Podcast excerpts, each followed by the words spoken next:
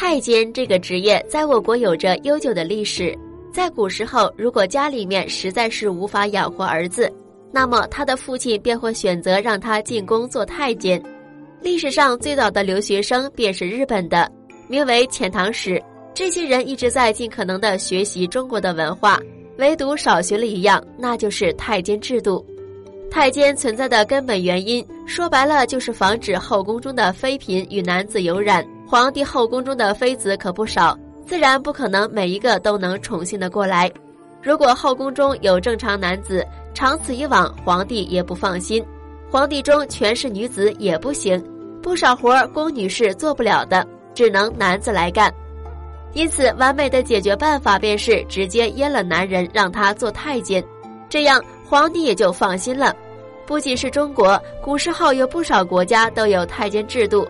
比如说，古罗马、古埃及等国家都曾用过太监，这是一件很正常的事情。那么有人要问了：日本如此好学，他们的皇室怎么不学太监制度呢？首先，第一个原因，日本的阉割技术不行，他们的畜牧业十分落后，因此他们连阉割动物都不行，更别说去阉割人了。当然，这也只是很小的一个原因，因为假如说日本人想学。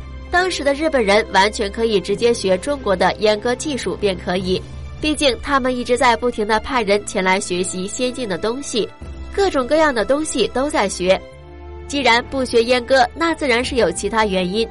第二个原因是古时候日本佛教盛行，他们认为阉割是一种惨无人道的行为，所以他们不提倡也不用太监。第三个原因是日本人在这方面标准比较低。他们似乎不是非常重视这个，所以他们自然不需要使用太监来保证妃子的贞操。第四个原因就是日本人坚信日本女子天生是纯洁的，他们绝对不会背着自己的丈夫去做些什么。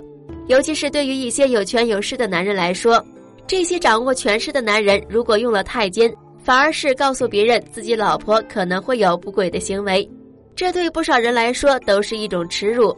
第五个原因是，历代天皇并不都是男性，个别时候也出现过女天皇，所以他们当然不能容忍宫中出现太监了。这最后一个原因便是，日本天皇的妃子并没有大家想象中那么多，他完全能够应付过来，根本不担心发生不好的事情。